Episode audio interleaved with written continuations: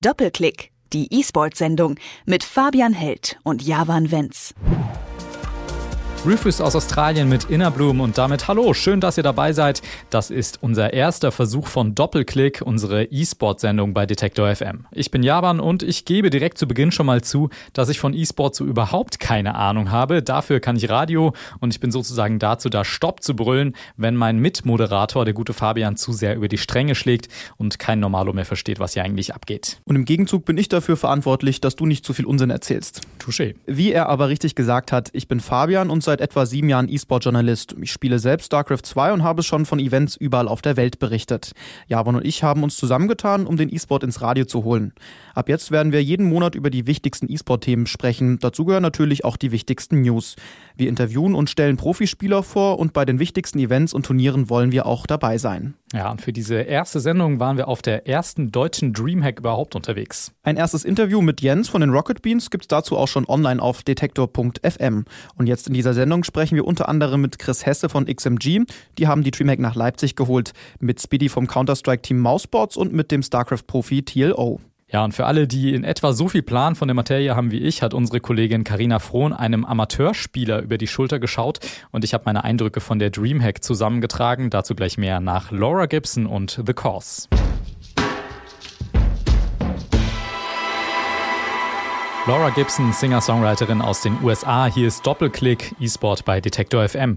Und obwohl wir hier, wie der Name schon sagt, über E-Sport sprechen, habe ich eigentlich überhaupt keine Ahnung von Computerspielen.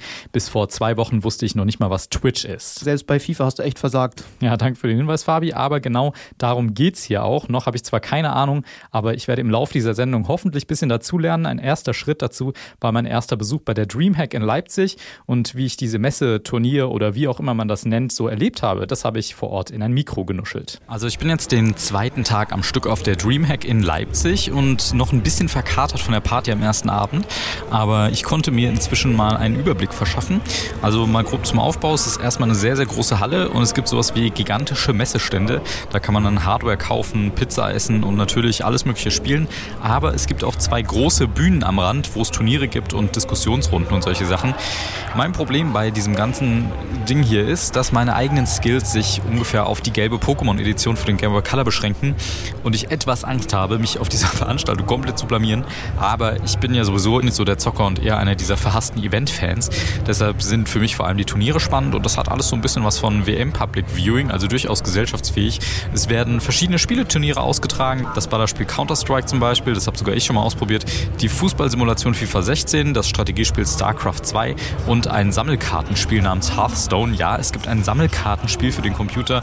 So manche Dinge werde ich, glaube ich, einfach nicht verstehen. Aber äh, diese Bühne, die ist ziemlich beeindruckend. Da sind überall große LED-Screens. In der Mitte steht ein großer silberner Pokal. Und für die Gewinner gibt es insgesamt 50.000 Euro Preisgeld abzuräumen. Also ein nettes Sümmchen für ein, zwei Tage zocken.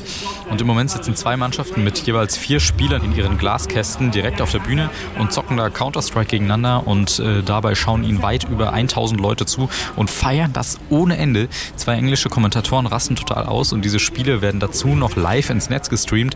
Es gibt also Menschen, die schauen sich das auch noch zu Hause an wie ein Fußballspiel. Mit Nischensport hat das also irgendwie nicht mehr so viel zu tun.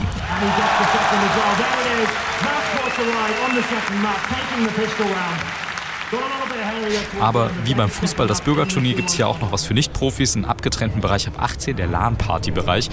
Und hier gehe ich jetzt mal rein. Hier ist es auf einmal sehr leise, man kann irgendwie kaum bis zum Ende gucken. Es ist eine riesige Halle, alles voller Bildschirme. Die Leute haben Luftmatratzen, Cola-Kästen und teilweise kistenweise Bier dabei und spielen irgendwelche Spiele gegeneinander, sehen sich Serien an oder schlafen in der Ecke. Irgendwie erinnert mich das alles so ein bisschen an Festival, nur eben in der dunklen Halle, ohne Flunkyball und eben im Winter. Nicht so ganz mein Ding, aber kann ich schon wieder ganz gut nachvollziehen. Sehr geehrte Besucher und Besucherinnen, wir würden uns freuen, Sie an der großen Eventbühne zu begrüßen und zwar zum großen Cosplay-Wettbewerb der Dreamhack 2016 hier in Leipzig. Ja, da kommt so eine gigantische Durchsage und ich check erstmal, dass ich den Cosplay-Kram vergessen habe. Hier gibt es viele Menschen, die sich einfach verkleiden, ziemlich verrückt, die Frauen meist sehr, sehr freizügig und irgendwelche Anime-Figuren oder Videospielfiguren darstellen sollen. Ist nicht so ganz mein Ding, finde ich irgendwie ein bisschen komisch, aber ich hasse auch Fasching. Also wahrscheinlich liegt es daran, dass ich auch Fasching hasse. Zusammengefasst, dafür, dass ich in dieser Szene absolut nicht drin bin, keine Ahnung von den Spielen habe und hier keine Sau kenne, macht es erstaunlich viel Spaß, hat irgendwie was von einer dunklen, blinkenden Parallelwelt mit einem Männer-Frauen-Verhältnis von 10 zu 1 und ich fühle mich so ein bisschen verloren, aber so nerdig, wie ich es mir vorgestellt habe, ist es nicht und äh, man kann auch tatsächlich als Nicht-E-Sport-Mensch hier schon ein bisschen Spaß auch haben. Ja, das war die erste Dreamhack in meinen Augen. Fabi, was sagst du? Habe ich mir viele Feinde gemacht oder war das halbwegs vernünftig abgebildet? Also, du hast ja auf jeden Fall einige Feinde gemacht, vor allem im Counter-Strike-Bereich, weil das Spiel als Ballerspiel zu titulieren, das ist wirklich so 2008. Das habe ich mir wirklich fast gedacht, dass ich damit, damit böse Massenmedien bin, ja. Ja, auf jeden Fall. Und das ist ja eigentlich wirklich ein Teamshooter, bei dem es vor allem auf Taktik ankommt. Nur hast du die leider nicht verstanden, weil du keine Ahnung hast. Und weil man, glaube ich, bei der gelben Edition von Pokémon wirklich auch keine Taktik braucht. Da reicht es, glaube ich, wenn man einfach nur ganz lange den A-Knopf drückt. Und ansonsten. Das, das stimmt überhaupt nicht, weil Shiggy zum Beispiel stark gegen Glumanda ist. Dann bra also du brauchst schon vor den Arenaleitern, ist, ist auch egal, ja. Auf also, jeden Fall, okay. ich glaube, du hast es so richtig noch nicht verstanden. Wir müssen wohl noch öfter mal auf ein E-Sport-Event gehen. Und wenn du sagst, dass auf der DreamHack Leipzig die Bühnen groß waren, ja, die waren für ein deutsches Event schon ziemlich groß, aber wenn ich mich zum Beispiel an die World Cyber Games 2009 in China erinnere, das waren nochmal ganz andere Dimensionen. Mhm. Von daher, es ist wirklich, wie du auch schon gesagt hast, kein Nischensport mehr und es ist wirklich mittlerweile ein Massenphänomen. Und das Einzige, was du, glaube ich, auch noch ein bisschen falsch eingeschätzt hast, ist dieses Männer-Frauen-Verhältnis.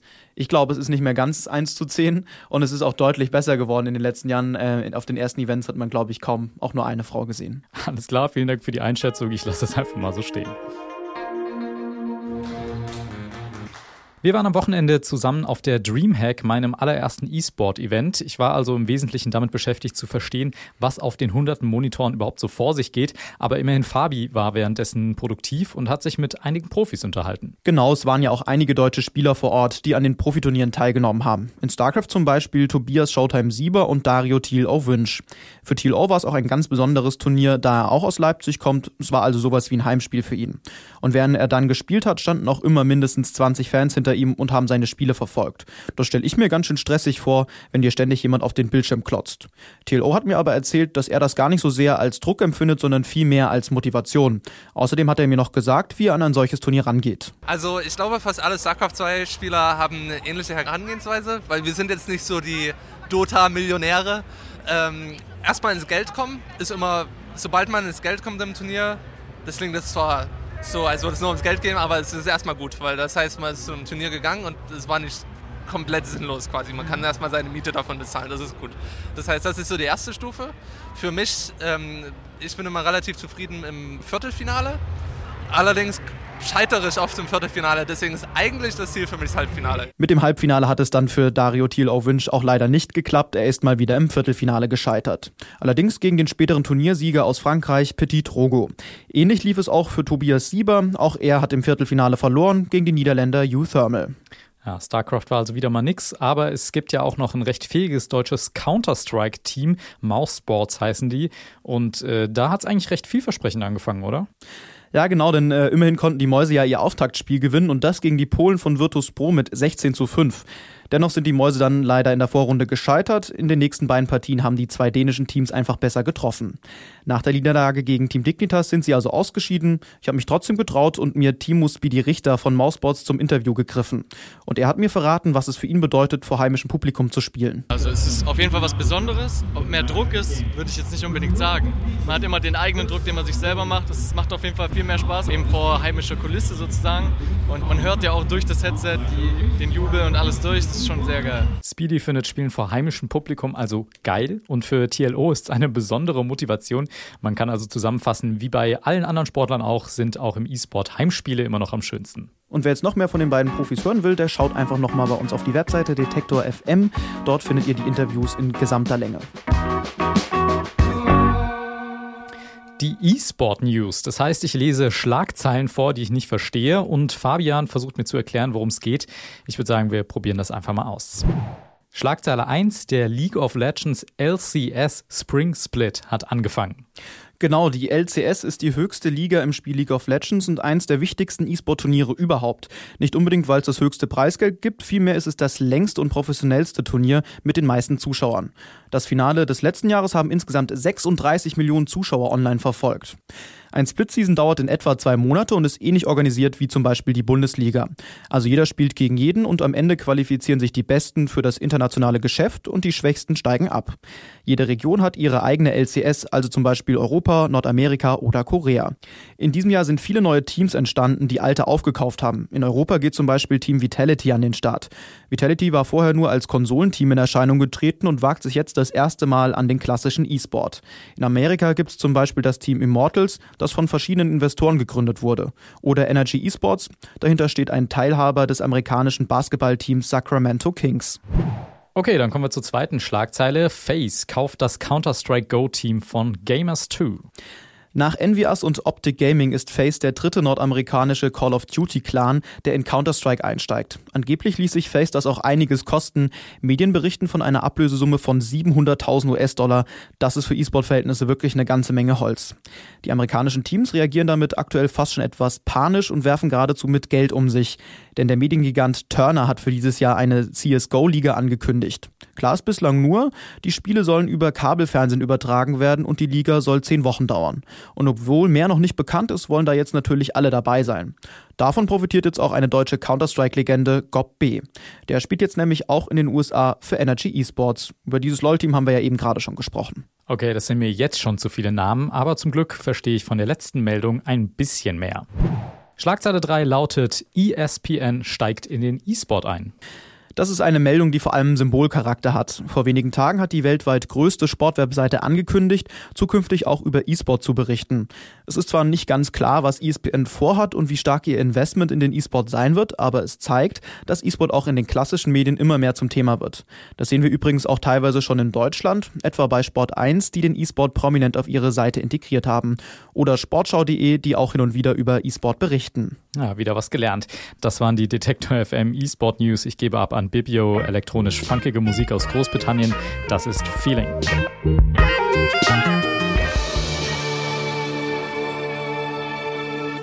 Im E-Sport ist es ja manchmal so wie beim Fußball. Es gibt auf der einen Seite die Champions League und auf der anderen Seite die Amateurliga. Und wir haben ja auf jeden Fall schon gelernt, dein Wissen, das ist auf jeden Fall Kreisklasse. Ja, und du bist eigentlich dazu da, um das zu ändern. Aber egal, wie ich gerade sagen wollte, es gibt im E-Sport einerseits Profispieler, aber eben auch unzählige Amateure. Das sind übrigens nicht die, die in der U-Bahn Candy Crush spielen, sondern eben auch E-Sportler, die aber nicht die Zeit, das Talent oder die Erfahrung haben, um richtig bei den Profis mitzuspielen. Viele von diesen Amateuren sind trotzdem sehr ambitioniert, legen viel Wert auf Training, gute Leistungen in den Pflichtspielen, also auch etwa vergleichbar mit kleineren Fußballligen. Unsere Kollegin Karina Frohn, die wollte sich das mal genauer anschauen und hat einen jungen StarCraft-Spieler während der Dreamhack begleitet. Fünf Minuten bis zum Turnierbeginn. 32 Computer aufgestellt in vier Reihen. Ein Großteil der E-Sportler ist noch nicht da. Tor wartet gespannt. Tastatur, Maus und die Kopfhörer von zu Hause hat er bereits angeschlossen. Neugierig beäugt er durch seine Brille die ankommenden Konkurrenten. Ja, wenn es mehr wird, wird es gut, weil es sind natürlich auch viele Profi-Gamer hier dabei und wenn ich die erste Runde überlebe, bin ich auf jeden Fall happy. Tor heißt eigentlich Ben Richter und nimmt zum ersten Mal an einem großen E-Sports-Turnier teil. Bei der Messe Dreamhack treten professionelle Zocker im Computerspielen gegeneinander an. Langsam füllt sich die Leipziger Messehalle. Menschentrauben bilden sich um die grell leuchtenden Stände der Aussteller. Die E-Sportler sind nun auch vollzählig. Thor kennt die meisten, allerdings aus der Online-Welt. Das Gefühl, seinem Gegner direkt gegenüber zu sitzen, ist ihm neu. Jeder weiß das, wenn man irgendwie zu Hause ist oder irgendwie, keine Ahnung, beim Training ist oder sowas, egal für welchen Sport, da fühlt man sich einfach wohler, weil das, das kennt man, das spielt man einfach so runter. Und wenn dann bei irgendeinem Turnier oder irgendeinem Wettkampf, dann ist halt, ist halt der Druck da, dann sind auch die Leute halt links und rechts, dann ist laut, es ist ähm, die Einstellungen sind vielleicht nicht so perfekt. Ja, es sind halt so viele kleine Faktoren, die dann zusammenwirken und das bringt einen manchmal da schon raus. Sein erster Widersacher Penguin, ein 22-jähriger E-Sportler aus der Schweiz, begrüßt Thor mit einem Handschlag. Ein ungewöhnliches Bild.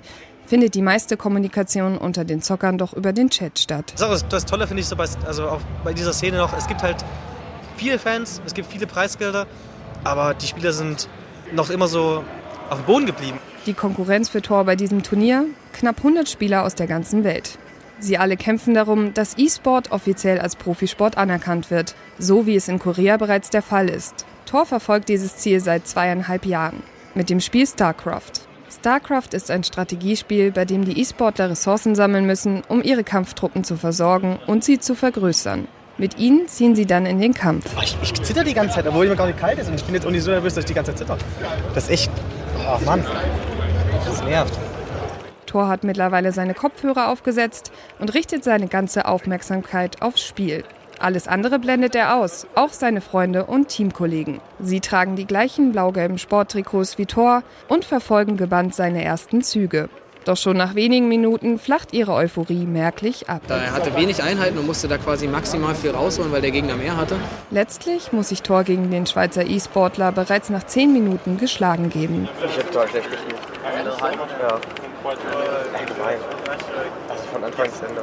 Doch ihm bleibt nicht lange Zeit zum Grübeln. Der nächste Spieler wartet schon. Thor steht unter Zugzwang. Also gegen den muss ich jetzt gewinnen und dann sonst bin ich draußen. Keine leichte Aufgabe für den 19-Jährigen. Er trifft in der zweiten Runde auf einen sehr erfahrenen Kontrahenten aus Italien. Auch dieses Spiel verläuft nicht wie er hofft. Äh, nee, das war sogar ein noch kürzeres Spiel, wo er halt sehr, sehr früher Angriff gemacht hat, der mich halt sehr, sehr überrascht hat und mich dann mit unsichtbaren Einheiten, die ich halt auch nicht auf dem Schirm hatte, ähm, überrannt hatte. Von den gegnerischen Truppen überrannt zu werden, ist dennoch kein Grund für Thor am Boden liegen zu bleiben. Ich denke, nach jedem ähm, so großen Turnier oder nach so großen StarCraft-Wochenenden habe ich natürlich immer selbst so ein bisschen Motivationshoch und versucht natürlich so, so gut zu werden wie die Profis. Und dazu gehört, wie bei jedem Profisport, ein eiserner Wille und jede Menge Training. Das war ein Beitrag von Carina Frohn und falls ihr jetzt auch Lust bekommen habt auf zittrige Hände und den Nervenkitzel des E-Sport, dann probiert euch doch einfach aus. Am besten geht das natürlich in Online-Wettkämpfen. Online-Turniere gibt's zum Beispiel bei der ESL oder natürlich der klassische Weg über eine LAN-Party in eurer Nähe.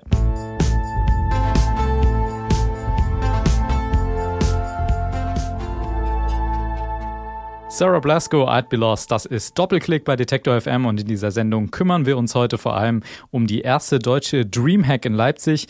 Die wurde vor allem von zwei Parteien ins Land geholt. Zum einen von der Messe Leipzig selbst, da hat das Event ja auch stattgefunden, und zum anderen von Schenker Technologies. Genau, das ist ein Notebook-Hersteller und der ist schon seit einigen Jahren im E-Sport aktiv, hat auch schon mehrere Teams gesponsert.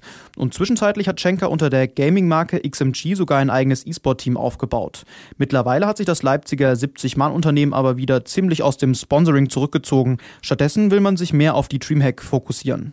Ja, und warum sich das Unternehmen dazu entschieden hat, die Dreamhack nach Deutschland zu holen und wie es mit dem Event so zukünftig weitergehen soll, darüber hat Fabian mit dem zuständigen Projektmanager Chris Hesse gesprochen. Ja, vielleicht fangen wir wirklich mal mit dem Interview ganz am Anfang an. Wie seid ihr denn eigentlich auf die Idee gekommen, die Dreamhack nach Deutschland zu holen und wie, wie lange ist dann so ein, so ein Planungsprozess? Die Idee, die DreamHack nach Deutschland zu holen, hatten wir, glaube ich, schon 2013 das erste Mal, als wir einen Stand hatten in Schweden, bei der DreamHack, die dort ansässig ist. Und wir fanden das Event an sich ziemlich cool, die Idee. Aber ja, als Laptop-Firma kommt man natürlich nicht unbedingt drauf, äh, ein Event in der Größenordnung zu gestalten oder überhaupt ein Event selbst zu machen, was mit dem eigentlichen Produkt nicht wirklich viel zu tun hat. Und dann 2014 waren wir wieder dort und die Idee kam wieder ein bisschen auf. Äh, man hat sich ein bisschen unterhalten bei einem Abendessen mit den Schweden und plötzlich schien es nicht mehr wirklich abwegig, weil sie wollten sowieso nach Deutschland expandieren und da wir der größte Game-Markt sind, war es nur logisch, dass auch hier irgendwann mal der Dreamhack aufschlägt. Dann sind wir mit der Messe ins Gespräch gekommen, als wir unser neues Büro bezogen haben, was ungefähr 100 Meter Laufweg weg war. Und dann geht es plötzlich ganz schnell. Die Messe fand die Idee super geil. Dann haben wir ein paar Konzepte ausgearbeitet und fünf Monate später steht hier die Dreamhack. Du hast gesagt, es ist jetzt nicht typisch für eine Laptop-Firma, so ein Event zu veranstalten. Was ist denn der Vorteil, sag mal, aus der Business-Sicht für euch? Der Vorteil aus der Business-Sicht für uns ist sicherlich, dass wir viele Synergiepunkte haben mit Gamern, weil wir ja Produkte für Gamer produzieren, schon seit mehreren Jahren und in dem Bereich auch sehr, sehr affin sind. Das heißt, wir haben Experten, äh, gerade im E-Sports-Bereich, im Gaming-Segment. Das heißt, wir haben viele Kontakte, wir können da gut networken, Stände organisieren und überhaupt das ganze Event sehr, sehr gut entertainment-seitig begleiten.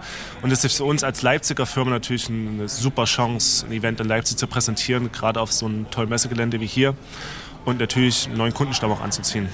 War das denn irgendwie schwierig, die Messe davon zu überzeugen, dass das Thema E-Sport und Gaming irgendwie wichtig ist und dass, dass so ein Event auch irgendwie sich lohnt für alle Beteiligten? Die Leipziger Messe war eigentlich von der ersten E-Mail, die wir rausschickten, die mehr nur aus Spaß verschickt worden war, weil wir wirklich nicht davon ausgingen, dass jetzt die Resonanz besonders hoch sein würde, waren sie sofort relativ begeistert. Das Thema Gaming spukte schon lange in den Köpfen ein bisschen mit rum, aber niemand hat sich wirklich getraut, weil eben auf der Leipziger Messeseite die Experten für den Bereich noch nicht ansässig sind. Und da kamen eben wir dann perfekt als Synergie mit ins Spiel. Wir haben dann das Know-how geliefert, die Messe, die Infrastruktur und Kontakte und zusammen war das dann sofort ein Konzept, wo beide Seiten sich sehr, sehr sicher waren, dass es funktionieren wird. Und die Dreamhack stellt quasi auch noch das Know-how der Turnierseite oder wie muss man sich das vorstellen? Genau, ähm, wir sind quasi ein Franchise-Nehmer der DreamHack in Schweden. Das heißt, die Schweden selbst sind sehr stark involviert bei uns am Event, machen das Counter-Strike Go-Turnier und das StarCraft-Turnier als DreamHack Open-Format. Das gibt es in Schweden und in den ganzen anderen DreamHack Opens ähm, ähnlich wie hier. Und sie organisieren das, stellen das Preisgeld und helfen natürlich enorm an der Stelle. Wie war denn die Resonanz der Leipziger oder wie muss man sich das vorstellen? Sind das vor allem Leipziger, die hierher kommen oder ist das auch ein, ein großes Einzugsgebiet deutschlandweit? Äh, die Besucherdemografie haben wir jetzt noch nicht explizit ausgewertet. Äh, von den Dauerkartenverkäufen lässt sich ablesen, es sind schon relativ viele Leipziger, aber nicht so viele, wie man vielleicht vermuten wird. Es sind relativ viele Leute auch aus den neuen Bundesländern, aus Polen, Tschechien, äh, aus Dänemark, teilweise sogar noch weiter nördlich, ähm, die sich die Dauerkarten besorgt haben. Ich glaube, der Leipziger kauft sich eher das Tagesticket oder entscheidet sich kurzfristig. Was ist denn die DreamHack jetzt eigentlich hier in Leipzig? Ist das mehr so ein Gaming-Event mit LAN-Bereich oder ist es eher ein Hardcore-E-Sport-Event mit wirklich Turnieren, wo es um Preisgeld geht und wo nur die Profis dran teilnehmen?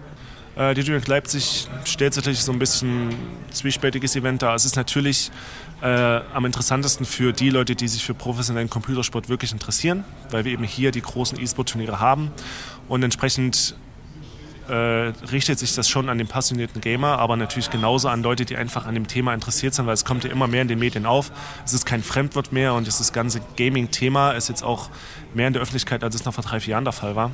Von daher, glaube ich, bietet die Dreamhack auch durch den Expo-Bereich eine schöne Chance auch für Neulinge, in Anführungsstrichen in der Szene, sich ein bisschen auszutoben, sich das anzuschauen und ja, für alle LAN-Begeisterten gibt es dann eben nochmal die 1000 LAN-Plätze.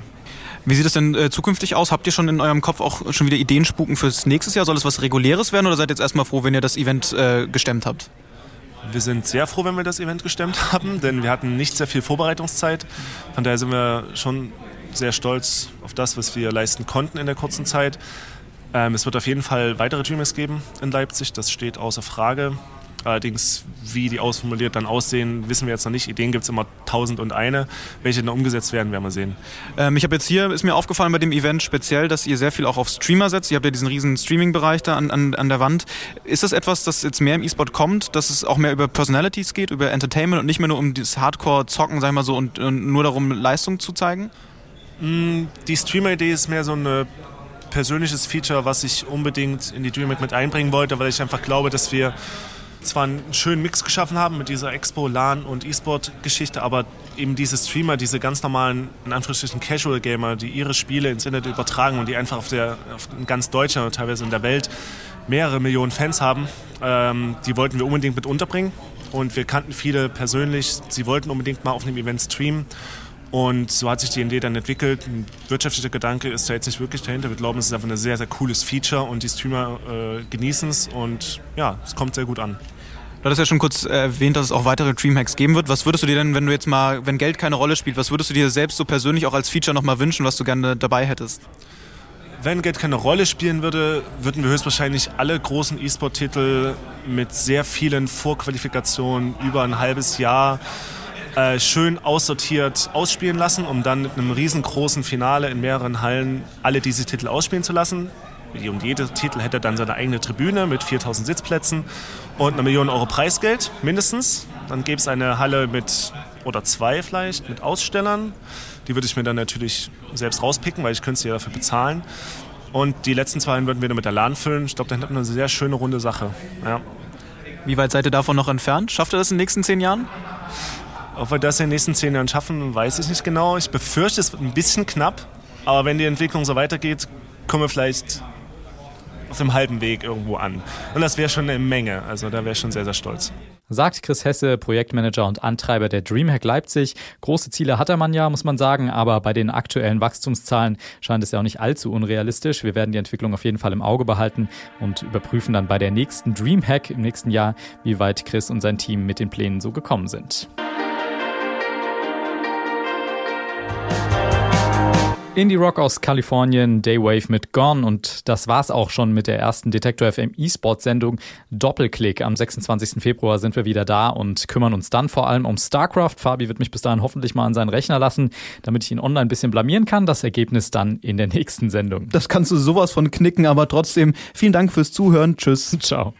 Doppelklick, die E-Sport Sendung mit Fabian Held und Javan Wenz.